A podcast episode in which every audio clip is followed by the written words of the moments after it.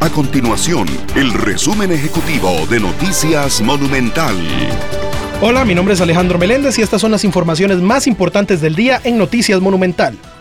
El organismo de investigación judicial y la Fiscalía Anticorrupción dirigieron siete allanamientos en las oficinas del Ministerio de Obras Públicas y Transportes y en el Consejo de Transporte Público esta mañana en el marco de una investigación sobre supuestas irregularidades en la entrega de concesiones de rutas de buses.